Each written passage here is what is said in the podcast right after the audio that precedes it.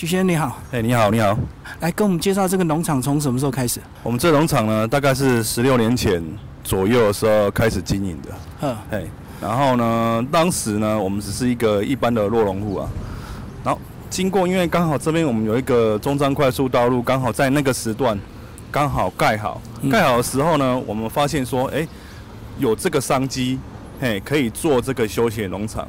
所以从我我们就从十六年前的时候开始，慢慢慢慢慢的经营到现在这样子。所以本来你们是生产牛奶交出去的，对？对，本来我们是做一般的落农户，跟那个像一些企业啊、工厂、气作这样子，一般的落农户这样子。嗯嗯。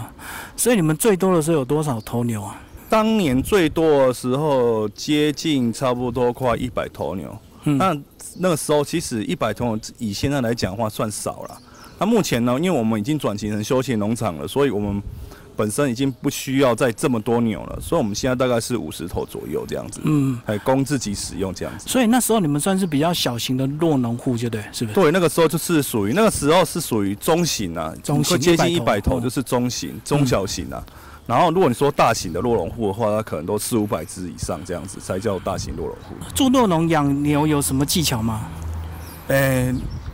养牛它本身其实技巧非常的多，重点是时间都绑住了啦。嗯，哎，因为养牛它本身是动物，动物的话呢，它需要人的照顾啊，它会，比如说动物它也会生病啊，它是跟我们人类一样是动物，所以它几乎你二十四小时、三百六十五天全年无休要去照顾这些动物。那因为你照顾好它，它才会有好的牛奶给你，所以。这个心力跟劳力的付出呢，会非常的多。嗯，那夏天跟冬天有没有差别？夏天跟冬天会有差异啊。夏天的话，牛的话，它的奶量会比较少一点点，因为毕竟现在台湾养的乳牛几乎都是荷兰种乳牛。荷兰种乳牛呢，它怕热，怕热的话呢，大概夏天的时候它的奶量会递减。那冬天的时候，当然天气温和了，因为它属于温带气候国家的动物嘛，来温带气候国家冬天对它来讲。是比较舒适，所以它它奶量就会变多。当然，当然供需就刚好颠倒。当然夏天的时候刚好人的需求量变大，但是奶量少哦。啊，那冬天的时候当然人的需求量就减少，因为毕竟天气冷了，可能有些人比较不喜欢喝冰的哦。它当然供需就变少，但是奶量变多，刚好会颠倒过来这样。所以这样讲，夏天的牛奶比较贵，是吧？夏天牛奶比较贵。夏天的牛奶它本身。像说我们你说气做的话，跟比如说一些大型工厂啊、食品工厂那边收的话，他们会有分夏季价跟冬季价下去收了。然后夏季价的话，当然价格就会比较高，因为毕竟他们的产收，比如说贩卖的量也会也会变大嘛，哎，所以他们就是会以夏季价来跟计价这样。哎，那市面上看得到价钱的调整吗？冬天跟夏天的价钱好像差不多吧？差不多，以前会，很早以前会。但是现在呢，好像不会了。嗯，现在好像价格都会固定在那边，平稳就平稳平稳，就是哎，比如说一瓶一百一百六十块哦啊，两公升家庭号，它可能就都固定在那边，可能会有促销一下，比如我们家乐福哎有那种促销的，我说啊来两瓶哦，再送一瓶多少之类的促销活动啦。现在一大部分都是以促销活动去取代用降价的，因为你一降价。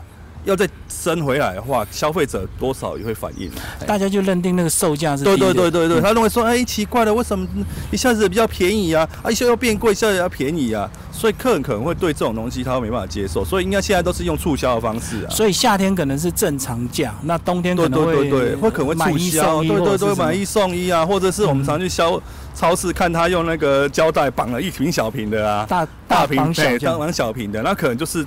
冬天到了，啊，它属于比较属于淡季的，然后销售数量有降下来，所以它就是用这种用这种优惠方式，是取代以前那种降价这样。那你们这十六年有没有度过什么时期？就从一开始经营一直怎么？十六年，当然一开始我们也没有想这么多啦，我们是想说，哎，用一个好用一个环境啊，然后。让客人来游玩啊，哈，然后让客人来来走一走，有一个算活动的空间嘛。因为毕竟十六年前那时候周休日开始在盛行嘛。对，哎啊，当然做这个也是很累啦。做这个，因为它事情非常的多，非常的广，哦，然后也是你说遇到什么问题嘛？当然就是经营上面的问题是还好，是没有什么经营上的问题，就是顺顺的。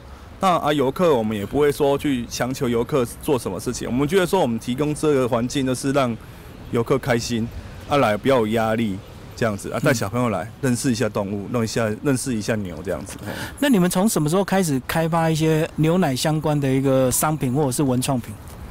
哎，我们开始开发的时候，大概是今年的大概四五年左右，会发现说，哎，如果单卖一些简单，比如说我们那时候最早期的时候只卖牛奶，嗯嗯，哎啊，餐点呢也少少的。但后来发现说，哎，游客渐渐的变多了嘛，需求变需求变多了，嘿，然后当然我们就会想要说开发一些奶制品啊，比如说奶酪啊、优格啊，哦，甚至一些奶制冰淇淋啊，比如说我们的双淇淋之类的。嗯。然后餐点呢，慢慢的增加，从品相一两样哈，到后来就是十几样、二十几样左右的奶制的那种，算是餐点，陆陆续续也会推出。那当然游客的接受度也很高。所以六日的话，大部分都是亲子餐、亲子的啊，带小朋友来我们这边游玩这样子，啊，顺便用餐。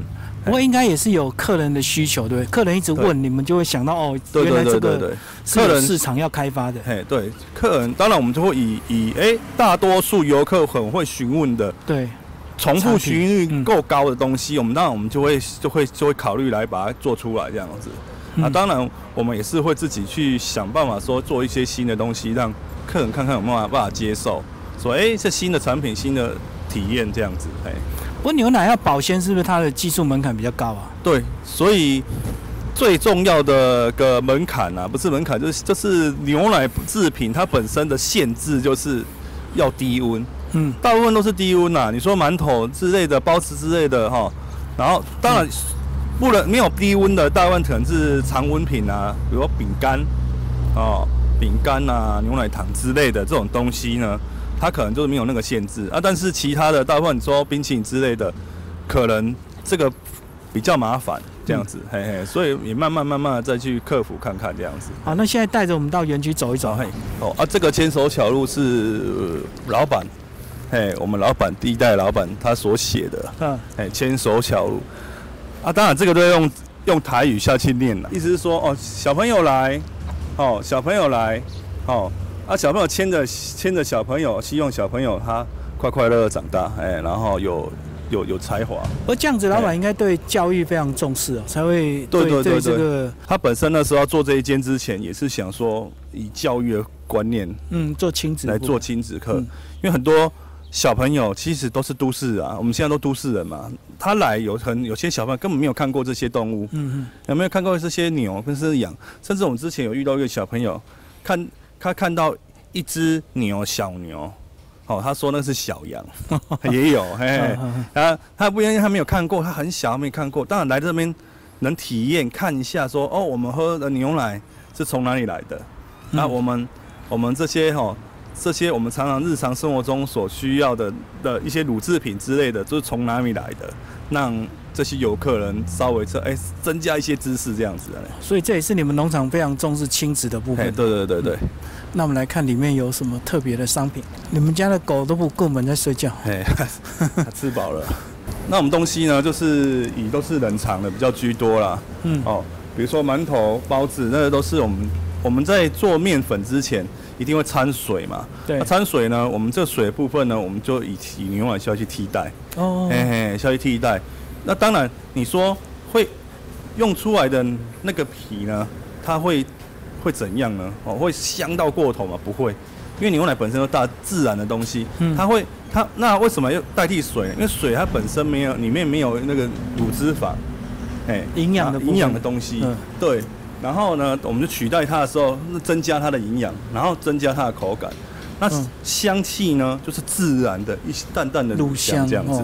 哎，这是我们大部分都是低温或者奶酪、奶素的可以吃，因为我们本身用的是植物胶。嗯，哎，跟我们的牛奶消易交易做成的奶奶酪奶酪。那我们奶酪本身呢，就是销量也很好。嘿嘿嘿，对。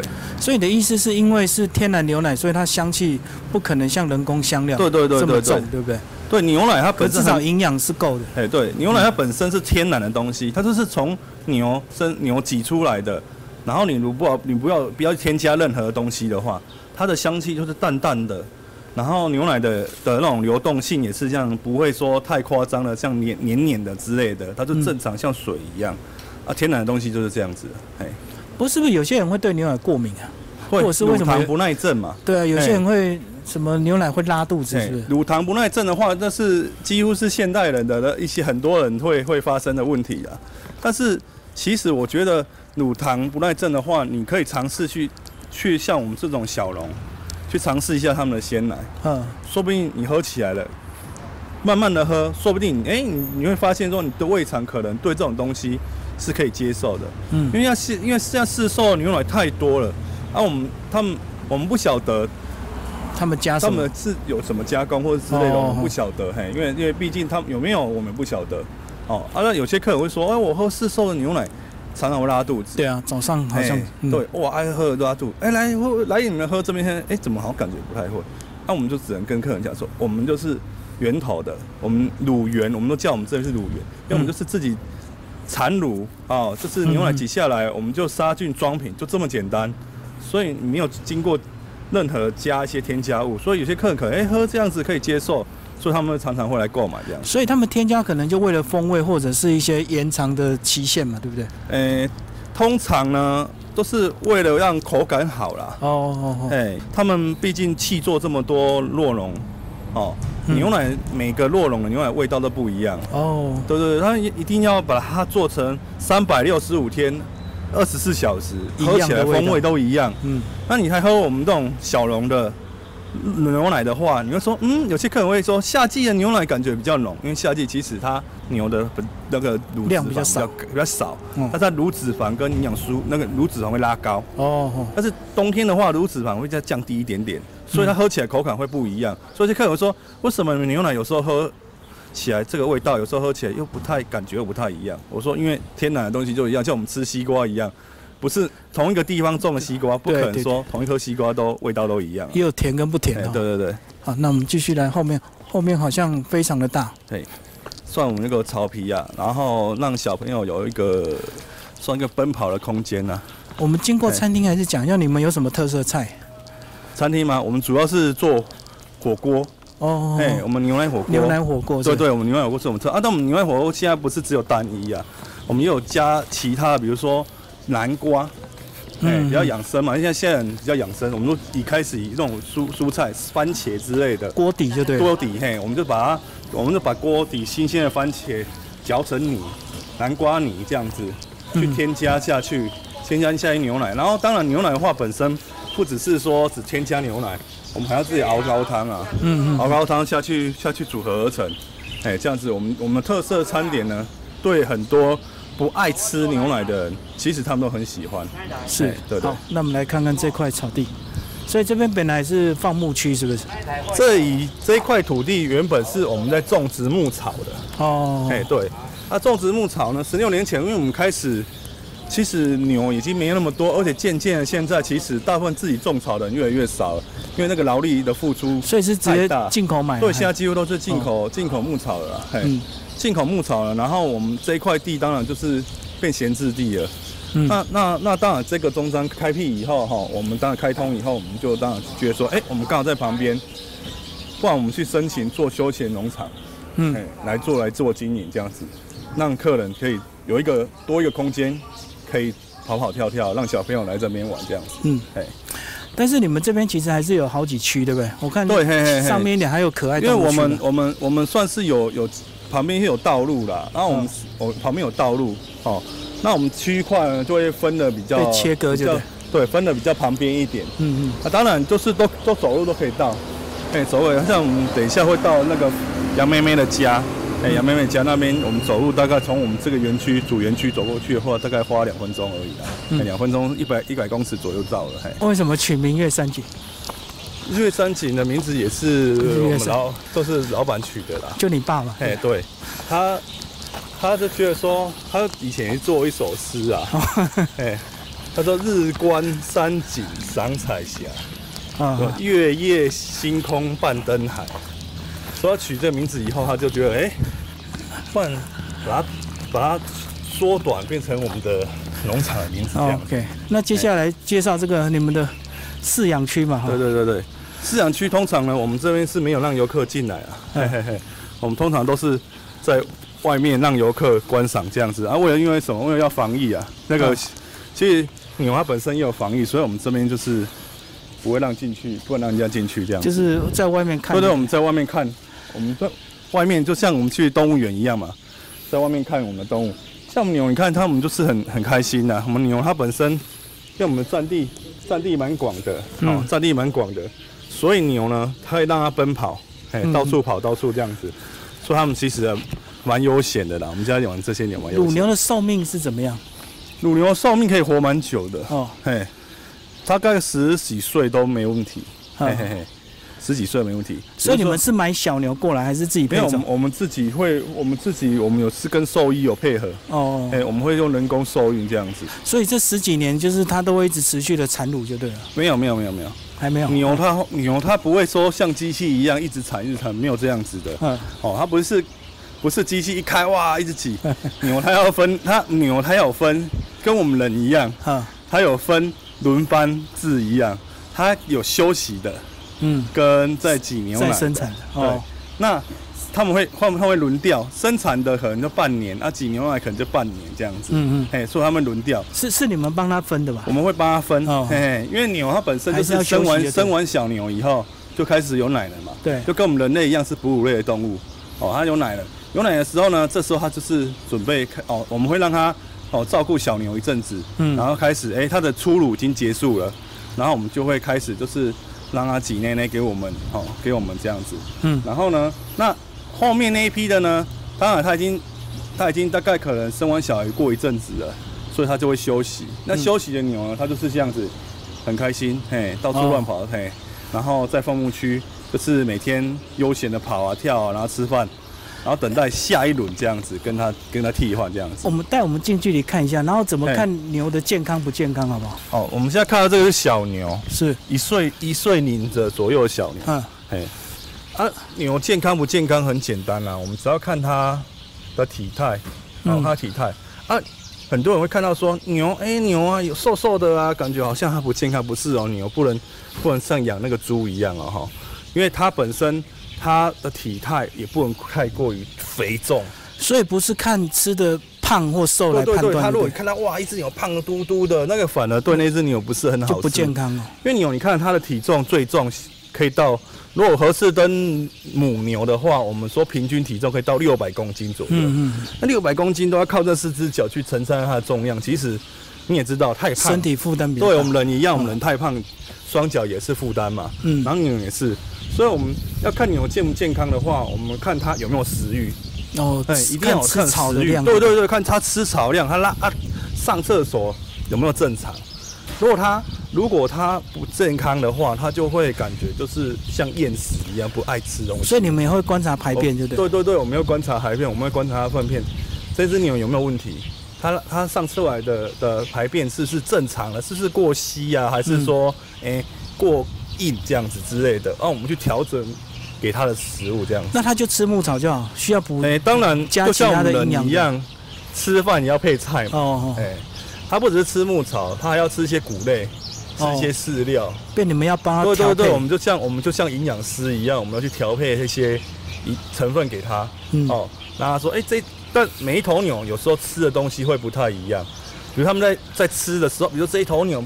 它营养比较不足，我们就会供给它更多的，比如说比较好的东西给它吃。那这只牛哦，有点太胖了，哦，有点太胖了。那我们当然我们东西都是少一些东西给他吃，不要让他吃了吼胖成嘿胖嘟嘟的，对他的四只脚四只脚有那个负担这样子。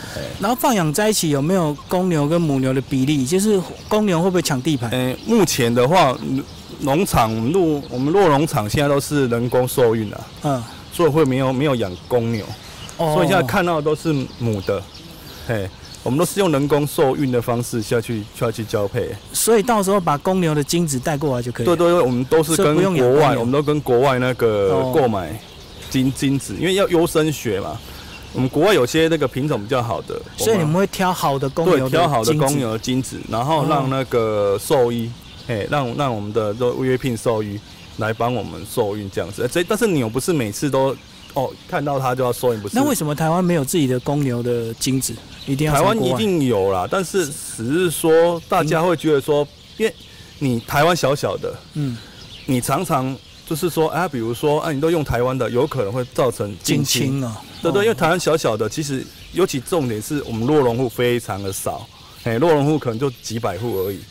所以可能都配到对对对对对，有可能哇，又又配到同一个有血缘关系的，所以我们当然就越远越好哦哦，最远越好越好。对欧从从欧美来的，从荷兰来的之类的，从美国来的哦，不一样的。那那这种就比较不会遇到那种有近亲的的繁衍的问题这样子。哎，然后我们也能确定说，这样生出来的小牛哈会比较健康啊。是是是，哦，对。所以不能用台湾的公牛，因为台湾太小。公牛以前以前旧时以前时代会啦，嗯，以前时代就是吴哥有没有牛牛哥来这边像那个来配种这样子，那我们自己去自己去繁衍这样子。但后后面呢，当然我们就以优生学，反正我们也是要让牛健康，哦，啊牛健康才会产好的牛奶给我们，嗯，啊。啊，给我们，我们喝了，我们人也健康，这样子，哎呀。今天非常谢谢我们徐先生，哎，不会不会不会，不客气，哎，欢迎各位来我们日月山体游玩，哎谢谢。